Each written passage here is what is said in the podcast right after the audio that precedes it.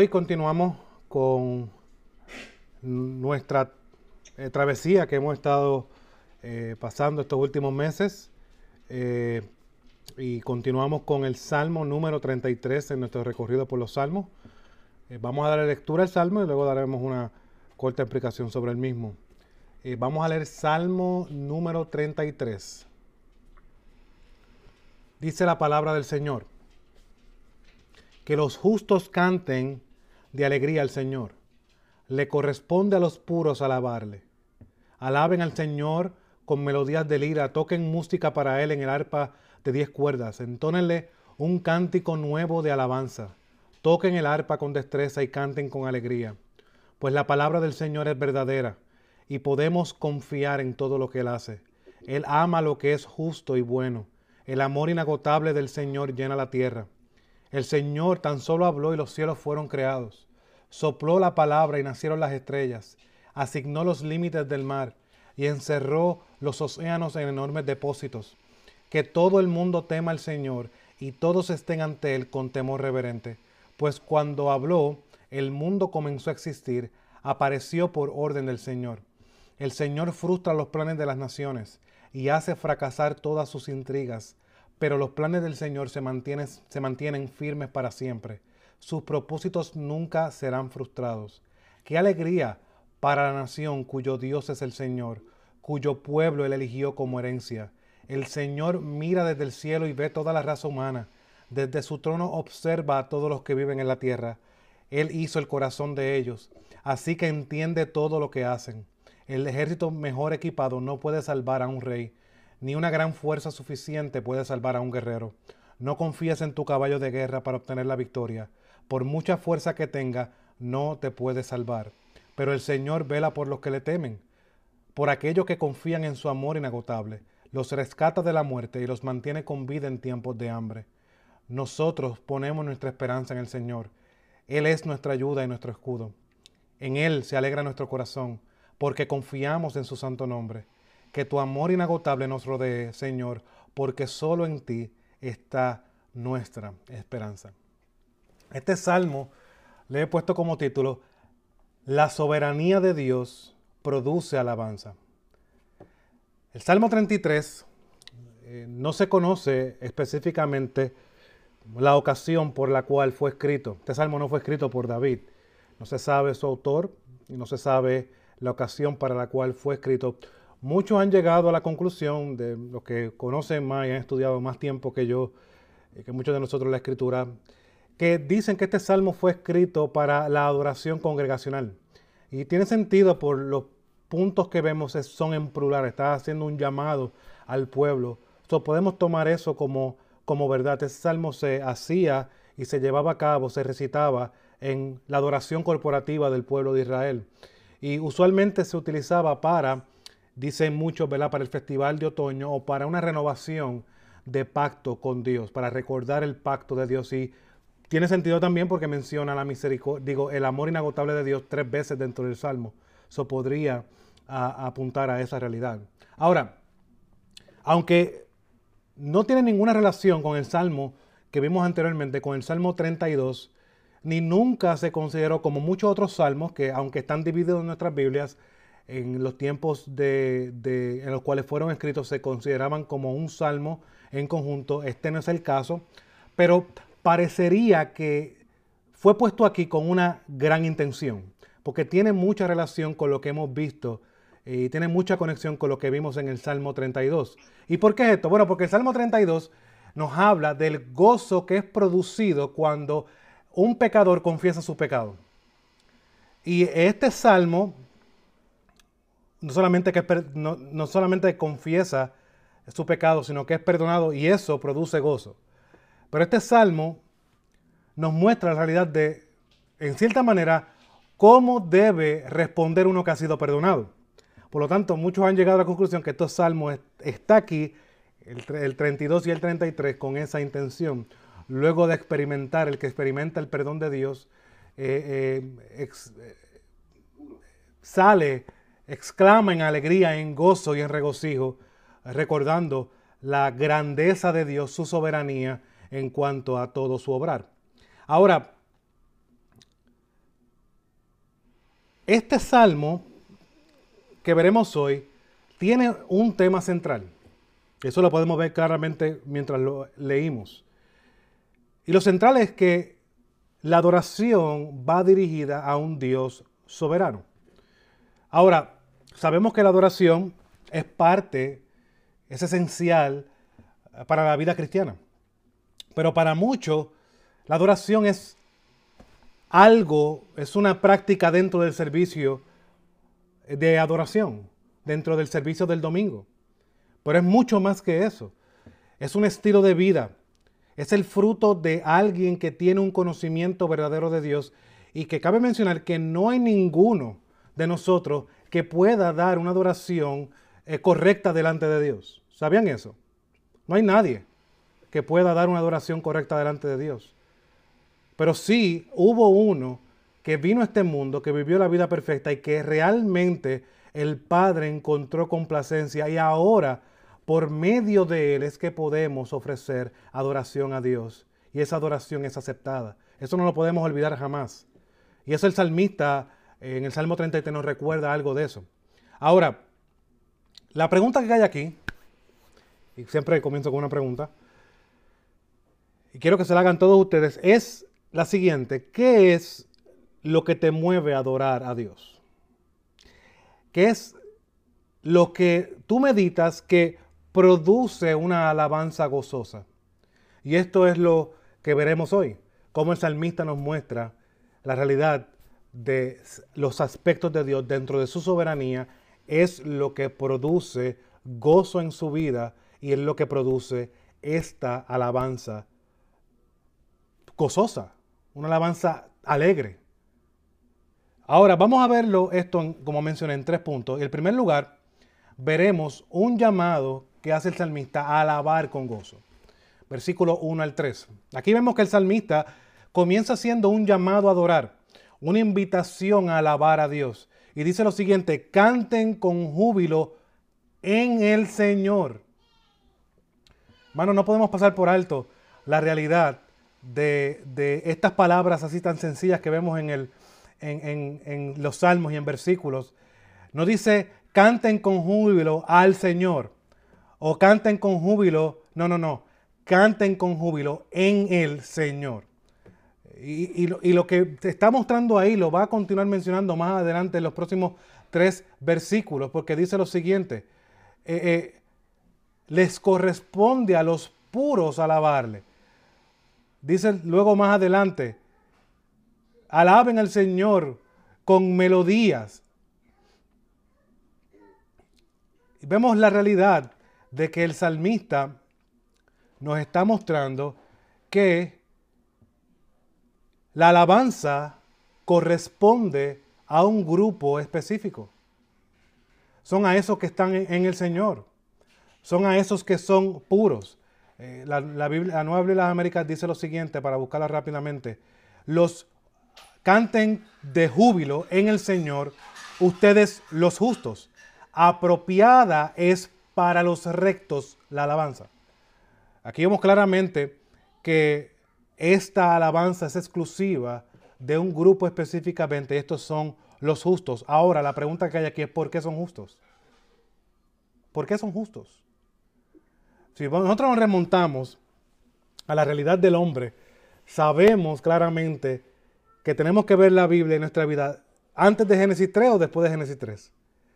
Y luego de Adán y su caída, nosotros sabemos que no hay nadie que sea justo delante de Dios. No hay nadie que pueda traer algo innato. Señor, tengo esto para traerlo a mi favor y justificarme. No hay nadie que pueda hacer eso. El mismo Pablo recuerda en, la carta a los romanos, no hay ni un solo justo, ni a un solo uno, no hay quien haga lo bueno. Entonces, ¿quiénes son estos justos? Bueno, si leemos el versículo, dice los justos son los que están en el Señor. Son los que el Señor ha hecho algo a su favor son los que han reconocido su pecado, han, venido a Él en arrepentimiento y fe, han confiado y ahora esta realidad de confiar en el Señor para nosotros en el Nuevo Testamento es mucho más amplia porque nos muestra claramente en dónde debe estar totalmente, completamente nuestra confianza puesta y es únicamente y exclusivamente en nuestro Señor Jesucristo. Es Él el que encuentra complacencia en el Padre. Es Él a quien el Padre le encomienda a sus discípulos, a Él escuchen. Por lo tanto, los que escuchan su voz y siguen a Jesús son esos que han sido justificados porque el Hijo ha hecho un sacrificio perfecto a favor de ellos porque Él ha dado su justicia y esos pecadores han puesto su pecado en ese Hijo y ese Hijo ha hecho propiciación, ha hecho el pago por esos pecados. Y ahora, estos son los que son justificados. Por lo tanto, la justicia no proviene de algo innato que tenga el salmista. El salmista es claro en eso y lo veremos más adelante cuando hace el llamado a no poner la confianza en otra cosa, sino únicamente en Dios. Por lo tanto, dentro del Antiguo Testamento había una idea clara de que únicamente, exclusivamente, la manera en la cual el hombre podía ser justificado era en la base de Dios, en lo que Dios había determinado. Pero miren cómo continúa esto. El texto no dice mucho más, sino dice que apropiada o adecuada es para los rectos la alabanza. Esto está apuntando de manera interesante al carácter de estos justos.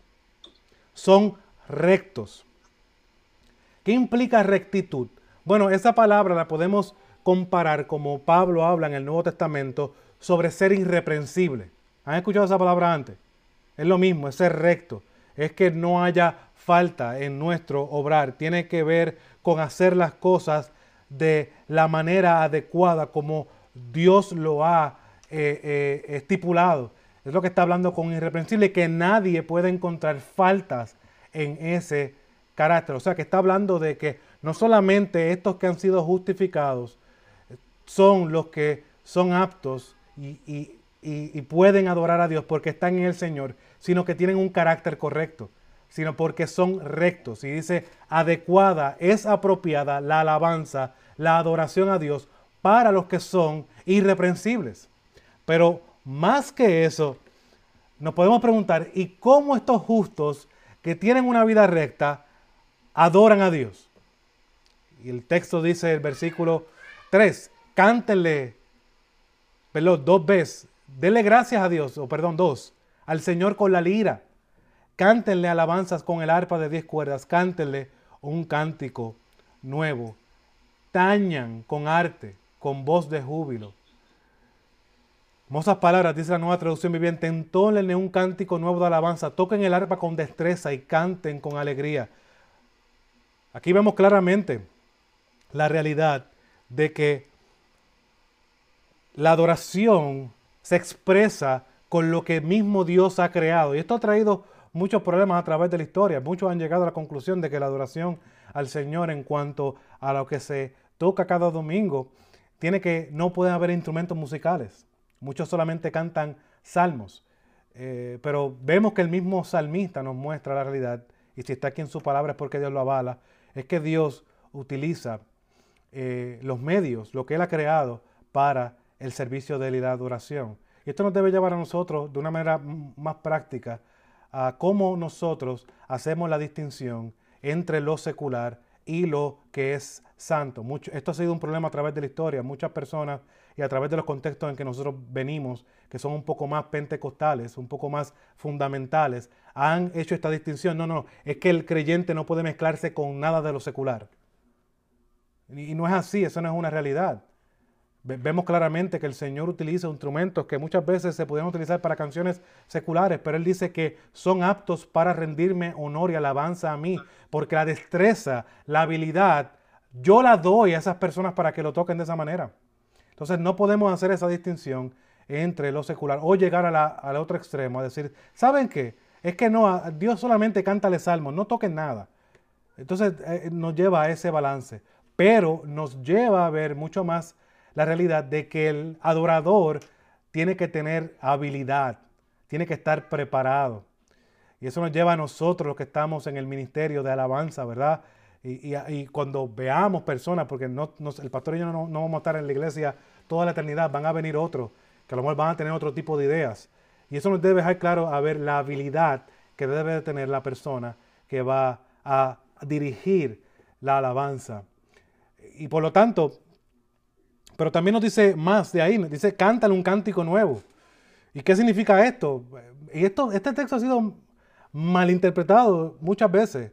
En cuestión de hacer un cántico nuevo implica escribir canciones nuevas para Dios. Pero realmente eso no es lo que el salmista está tratando de decir. Eh, eh, lo, que, lo que esto significa en realidad es que toda alabanza debe surgir de un conocimiento nuevo de la gracia de Dios. Mientras nosotros conocemos más profundamente a Dios, nuestra mente está siendo renovada por medio del Espíritu. Eso es lo que produce ese cántico nuevo, ese ser nuevo conocimiento, que no es nuevo, solamente que para nosotros lo es, de, que, de la grandeza de Dios, de su gracia, de su misericordia. Miren cómo dice este autor, que me estuvo bien interesante, H.C. Eh, Leopold, dice lo siguiente, dice un cántico nuevo es el que brota fresco de un corazón agradecido y regocijado. Es un cántico nuevo, es el que brota o lo que brota fresco, con frescura de un corazón agradecido y regocijado. Aquí podemos ver claramente eh, que el salmista comienza mencionando tres cualidades de la adoración. Y esta adoración que el salmista dice que los justos deben tener, los rectos deben tener, tiene tres características. Debe ser eh, fervorosa, debe tener frescura y debe tener habilidad. Obviamente en el caso que vemos aquí, para los instrumentos. Ahora, podemos preguntarnos aquí, usted Usted me puede preguntar a mí, pero Pastor Carlos, está bien, está hablando de instrumentos, pero es que yo no soy músico. Tú te puedes estar haciendo esa pregunta. Yo no toco ningún instrumento musical. Pero esto aplica a nosotros y a cualquier creyente, porque si usted está en Cristo, déjame recordarte algo. Si tú estás en Cristo, debes recordar que Dios ha buscado adoradores que lo adoren en espíritu y en verdad. Por lo tanto, bíblicamente, mirando el texto de Juan, tú eres un adorador. Entonces, ¿qué habilidad? ¿Qué debes guardar? ¿Qué debes de cuidar? A lo mejor no literalmente un instrumento musical, porque ese no es tu talento, pero sí todos estamos llamados a velar, a guardar, a afinar, a ser habilidosos en el instrumento más importante en nuestra vida, que es nuestro corazón. Ese sí debe estar en tono con Dios. ¿Te has preguntado eso? ¿Tu corazón realmente está en tono? ¿Está sonando bien? ¿Está bien afinado? Con, con lo que Dios quiere, con la voluntad de Dios. Porque esa es la verdadera alabanza, mi hermano. La alabanza a Dios no sale de un talento, sale de un corazón contrito y humillado que reconoce su necesidad, reconoce su pecado y va a Dios, va a Cristo en arrepentimiento y fe y dice y reconoce su fragilidad y reconoce su debilidad y su necesidad continua de ese Dios cada milisegundo, cada décima de segundo de su vida. Esa es la mejor manera que podemos afinar nuestro corazón. ¿Cómo podemos ser más habilidosos? Hermano, ¿cómo tienen los medios de gracia de que Dios te ha dado? La oración, la lectura de la palabra, la predicación de cada domingo, la vida en comunidad con otros hermanos. Esos son los medios de Dios, que, los medios de gracia que Dios ha dado para afinar tu corazón. Entonces ahora la pregunta es, ¿tu corazón está afinado? Si lo podemos poner como la guitarra, le ponemos ese medidor al lado para que toque la cuerda y, prende la bombillita verde. Si tocáramos las cuerdas de tu corazón, estarían verdes, estarían sonando a consono, estarían bien afinadas. Pero esta alabanza que vemos, que el salmista nos muestra que da esas tres razones, que es una alabanza gozosa, una alabanza que exalta a Dios, que sale de los justos, de los que están en el Señor, de los que han sido justificados por Él, que son rectos, son irreprensibles y que son fervorosos y que afinan su corazón, porque están, tienen una relación constante con Dios, nos debe recordar y nos deja ver que tiene unas razones para que suceda esto. ¿Cuáles son las razones que esta alabanza es posible o esta alabanza se da. Y esto nos lleva a nuestro segundo punto, las razones de esta alabanza gozosa, versículo 4 al 19. Y en primer lugar veremos, dentro de este segundo punto, de las razones de esta alabanza gozosa, es que lo primero que el salmista menciona, versículo 4 al 9, es que la palabra, y aquí voy a avanzar un poco más, la palabra de Dios es poderosa. El salmista compara la palabra de Dios con su obrar. Quiero que veamos el versículo 4. Pues la palabra del Señor es verdadera y podemos confiar en todo lo que Él hace. Él ama lo que es justo y bueno, el amor inagotable del Señor llena la tierra. Salmista en, en estos dos versículos nos está mostrando el carácter de Dios, cómo Dios se ha revelado a través de la historia. Y nos habla de su rectitud, nos habla de su fidelidad, nos habla de su justicia, nos habla de que es bueno. Mire lo que dice el versículo 5. Él ama lo que es justo y bueno. Por lo tanto, el salmista llega a la conclusión, llena está la tierra de la misericordia del Señor. El amor inagotable del Señor llena la tierra. Y nuevamente vuelve a mencionar la palabra del Señor, versículo 6. Eh, eh, y cómo esta hace lo que desea. Quiero que vean este versículo 6. Por la palabra del Señor fueron hechos los cielos y todo su ejército por aliento de su boca. Él junta las aguas del mar como un montón, pone en almacenes los abismos, tema el Señor toda la tierra, tiemblen en su presencia todos los habitantes del mundo, porque Él habló su palabra y fue hecho. Él mandó y todo se confirmó. Digamos claramente, la palabra del Señor nuevamente hace lo que desea. O sea, mi hermano, Dios hace lo que se ha determinado y no hay nadie que lo cambie. Como continúa diciendo el, versículo, es la conclusión a, la luz de todo esto que ha mencionado a base de la creación y a base de la palabra de Dios y quién Dios es y cómo obrado en el mundo, no hay otra conclusión que, la que lo que acabo de leer. Tema al Señor toda la tierra.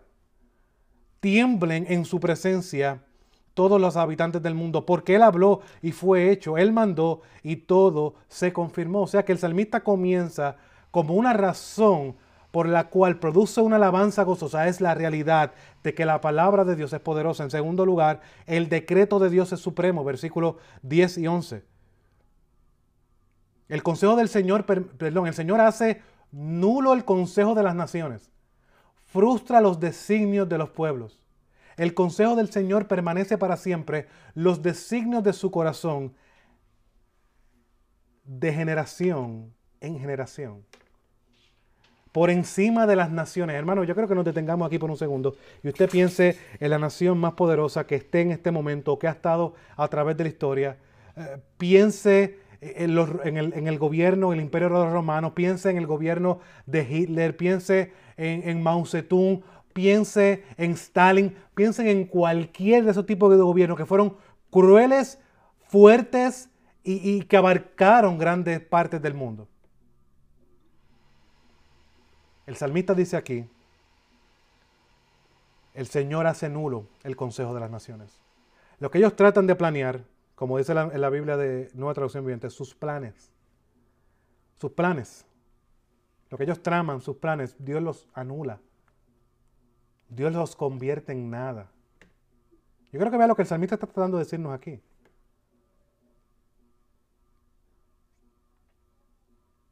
Él dice el salmista que Dios impide, Dios frustra los planes de ellos.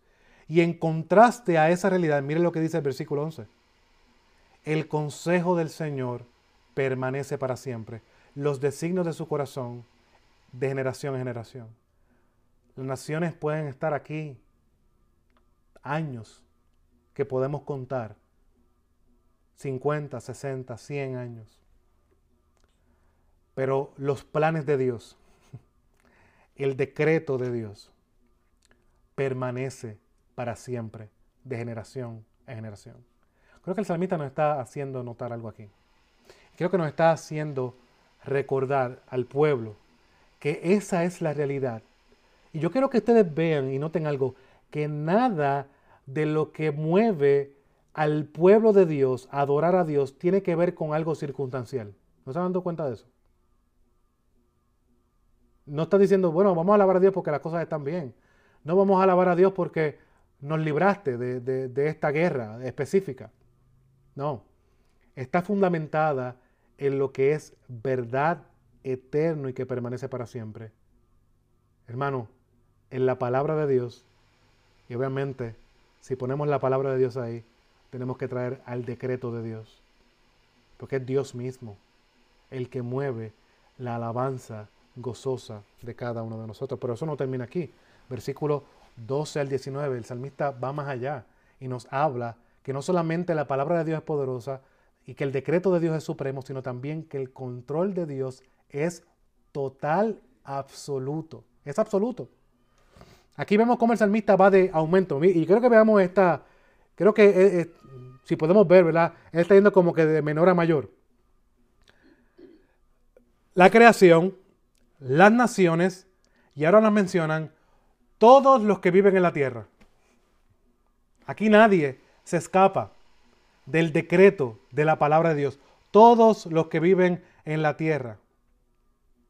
Él ve, versículo 13, Él ve a todos los hijos de los hombres. Y no solamente eso, no solamente los ve como de lejos, como si no tuviera ningún contacto con ellos, sino que Él ve lo más profundo de sus pensamientos. Él llega hasta lo interior, los pensamientos, lo que los mueve, las motivaciones de cada uno de ellos. Miren lo que dice el versículo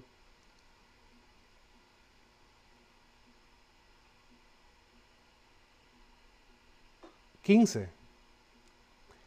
Él es el que modela el corazón de cada uno de ellos. Dice la nueva traducción viviente, Él hizo el corazón de ellos, así que entiende todo lo que hacen. Hermano, yo, yo, déjame decirle algo, mientras está leyendo este texto, tuve que detenerme por unos segundos, porque me puso a temblar un poquito. En el sentido de, tenemos que meditar en esto. Nada de lo que hagamos, o, podamos aparentar, o, podamos tratar de, proyectar algo que no somos, debemos de recordar la realidad del Salmo 139. Creo que el salmista recuerda algo. Él conoce lo más profundo de nosotros. Él sabe. Bueno, tú, déjame recordarte, tú puedes tratar de escondérselo a cualquiera. Él lo, él lo sabe. Yo con esto no, no te estoy dando meter miedo ni nada por el estilo. Pero te quiero traer ese temor reverente que debe producir en los santos la realidad que Dios conoce todo lo que hay en nuestro corazón. No solamente a nosotros los santos, al mundo también, que vive como si no existiera un Dios. El saber que Dios conoce lo que hay en su corazón y que por esa realidad ellos van a ser juzgados. Aquí nos muestra que no hay nada cubierto delante de los ojos de Dios. No hay nada que pueda esconderse. Y ahora lo que podemos ver, mi hermano, para el mundo impío es su misericordia y su gracia común. Porque aún ante que sus pensamientos, porque si de nosotros son malos, los de ellos son peores, si lo podemos de esa manera. Porque ellos no buscan a Dios y tratan de negar a Dios en todas las esquinas y viven para su gloria, no quieren darle gloria a Dios. Imaginen, imaginen cuando ese día llegue que Dios pida cuenta a cada uno de toda la humanidad. Mano, ya yo entiendo por qué no va a haber excusa. No, no va a haber como que, Dios, pero es que, no, porque todo está delante de Él. Nuestras motivaciones, nuestras intenciones, todo está ahí. No podemos escondernos. Por eso este salmo, en este aspecto, aunque Él conoce el corazón y hemos sido redimidos, claro que sí, gloria a Dios por eso.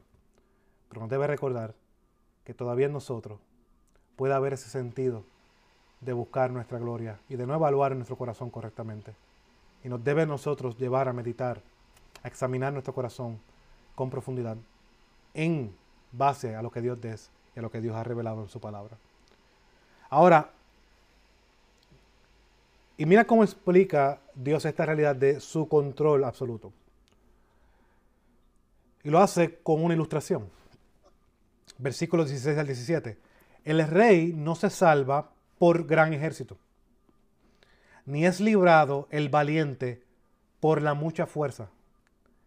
Falsa esperanza de victoria es el caballo, ni con su mucha fuerza puede librar. Y el contraste de esto, los ojos del Señor están sobre los que le temen, sobre los que esperan en su misericordia. El rey no puede confiar en el ejército, por más fuerte que esté. Al igual que el hombre valiente no por su fuerza, y al igual que el que no puede confiar, o la esperanza de victoria del caballero está por, porque puede ser fuerte y librarlo. Aquí lo que está viendo claramente es que no puedes confiar en lo que este mundo da. No puedes abrazar lo que este mundo da. Eso no es confiable. ¿Cómo aplicaría eso para nosotros, mi hermano? No puedes confiar en, tu salud. No puedes confiar en, en, tus medios para obtener ganancias económicas, tu trabajo o tu seguro social. O tú no puedes confiar en, en, ti mismo en cuanto a tu santificación, de que, bueno, he dominado este pecado, como hacemos muchos. He tenido victoria y nos enorgullecemos rápido. No, mi hermano. el contraste grande está aquí en, en el versículo 18, nos explica lo que le está tratando el versículo 17.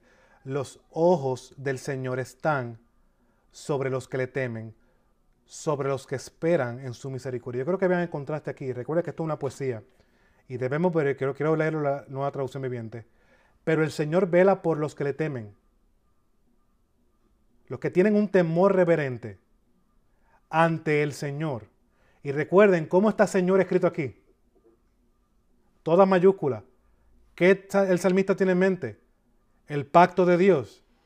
O sea que el temer a Dios y el confiar en Dios va de la mano. Nosotros nos acercamos a Dios con temor reverente y eso implica verdadera fe.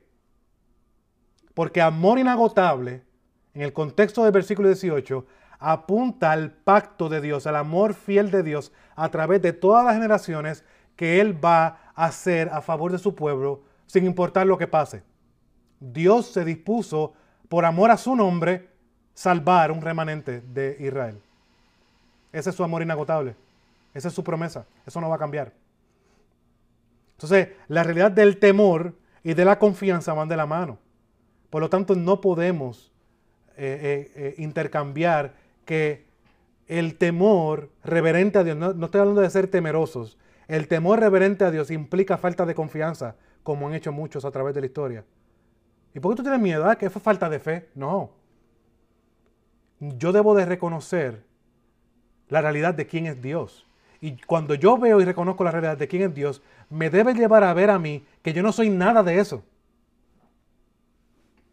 Y eso, no debe, eso en mí no debe causar casualidad como lamentablemente causa muchos hoy día, cuando se habla de la santidad de Dios y dentro de los hijos reformados, que decimos Dios es santo, santo, santo, amén, pero en su vida no hay ningún temor reverente a Dios. Viven confiando en las cosas de este mundo porque no quiero que perdamos el contexto. Él está hablando de confiar en las cosas de este mundo en contraste el que el Señor vela a los que le temen y confían en Él y confían en lo que Él ha revelado en su pacto. Y continuó diciendo, esto tiene que ver con lo que hemos visto, mi hermano, en la clase de la providencia de Dios. Esto tiene que ver directamente con la providencia de Dios. Nuestra confianza no debe estar puesta en nada de este mundo, sino únicamente en el Dios que tiene el control de todas las cosas y estas cosas que Él orquesta obran para el buen propósito que Él se ha determinado desde antes de la fundación del mundo para su pueblo. Versículo 19. para librar su alma de la muerte y conservarlos en tiempos de hambre. Claro que tú no puedes confiar, la confianza debe estar plenamente en Dios. Y fíjate lo que lleva aquí al extremo. Para librar su alma de la muerte, está llevando al extremo más grande. Está hasta el punto de que tu vida puede estar en peligro. O que no tengas nada de comer. Tu confianza debe estar únicamente y exclusivamente en Dios y en lo que Dios ha prometido. Ahora, estos versículos nos llevan a decir, wow, qué interesante, este salmista nos, muestra la, característica del de, el justo que puede acercarse a adorar gozosamente a Dios y las razones por esta adoración gozosa. Pero en último lugar, no podemos dejar ahí que Él nos lleva y nos da una conclusión adecuada, versículos 20 al 22. Y aquí solamente, porque no hay que explicar mucho, voy a leer los versículos. Nuestra alma espera en el Señor. Él es nuestra ayuda y nuestro escudo. Pues en Él se regocija nuestro corazón. Porque en su santo nombre hemos confiado. Sea sobre nosotros tu misericordia, oh Señor, según hemos esperado en ti. Aquí vemos cómo el salmista concluye. Concluye de una manera colectiva. De tres maneras. Esperanzados, gozosos, seguros. Y en último lugar, este salmo culmina de una manera realista porque no espera que Dios tiene que darle las cosas porque sí, sino termina con una petición, con una oración a Dios. Como este medio de gracia que lamentablemente se ha olvidado a través de en los últimos años.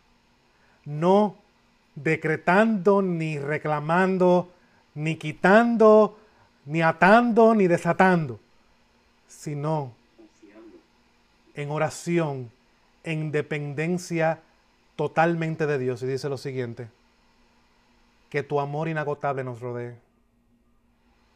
Oh Señor, que la realidad del amor inagotable tuyo, de tu fidelidad de tu pacto, nos rodee. Señor, porque solo en ti está nuestra esperanza. No tenemos otra opción. Como vino cuando te acercan estos hombres y Jesús comienza a predicar más fuerte y muchos comienzan a abandonar de seguir a Jesús. Jesús se dirige a sus apóstoles y dice, ¿qué van a hacer ustedes? Pedro una vez contesta correctamente y dice, ¿a dónde iremos, Señor? Solo tú tienes palabras de vida eterna. Es esa expresión que abandona todo lo demás, que confía en Dios, en sus medios, únicamente, son los que realmente adoran a Dios en espíritu y en verdad. Esos son los que tienen una vida de adoración gozosa. Lo que para ellos el cristianismo no es una carga más, como es para muchos, que es cumplir ciertas reglas morales. Claro que se va a hacer una carga. Él deja de hacer esto y deja de hacer lo otro y deja de hacer esto y haz esto. Claro que se va a convertir en una carga si no lo vemos a través de los ojos del salmista. Y es recordando que la palabra de Dios es suficiente que si podemos adorar a Dios es porque estamos en Él, es porque Él nos ha justificado, es porque Él tiene un decreto absoluto, es Él el que controla todas las cosas, no hay nada que pase por alto. Y es en Él que está nuestra total confianza y por eso nos acercamos a Él, porque Él es rico en gracia y misericordia para continuar sosteniéndonos en medio de las flaquezas que encontremos durante nuestra vida. Es Él, el gozo de nuestra adoración no son las circunstancias. No es cómo te sientas. El gozo de tu adoración es Dios mismo. Ahora, quiero volver a la pregunta al comienzo. ¿Qué motiva tu adoración? Cada domingo cuando te unes a adorar con otros hermanos. ¿Tienes esto en mente? ¿Qué es lo que te motiva a ti a vivir una vida para la gloria de Dios? ¿Cumplir ciertos aspectos para verte bien aprender un poquito más de la Biblia para usarla como un palo para darle por la cabeza a la gente, como lamentablemente muchas veces hacemos?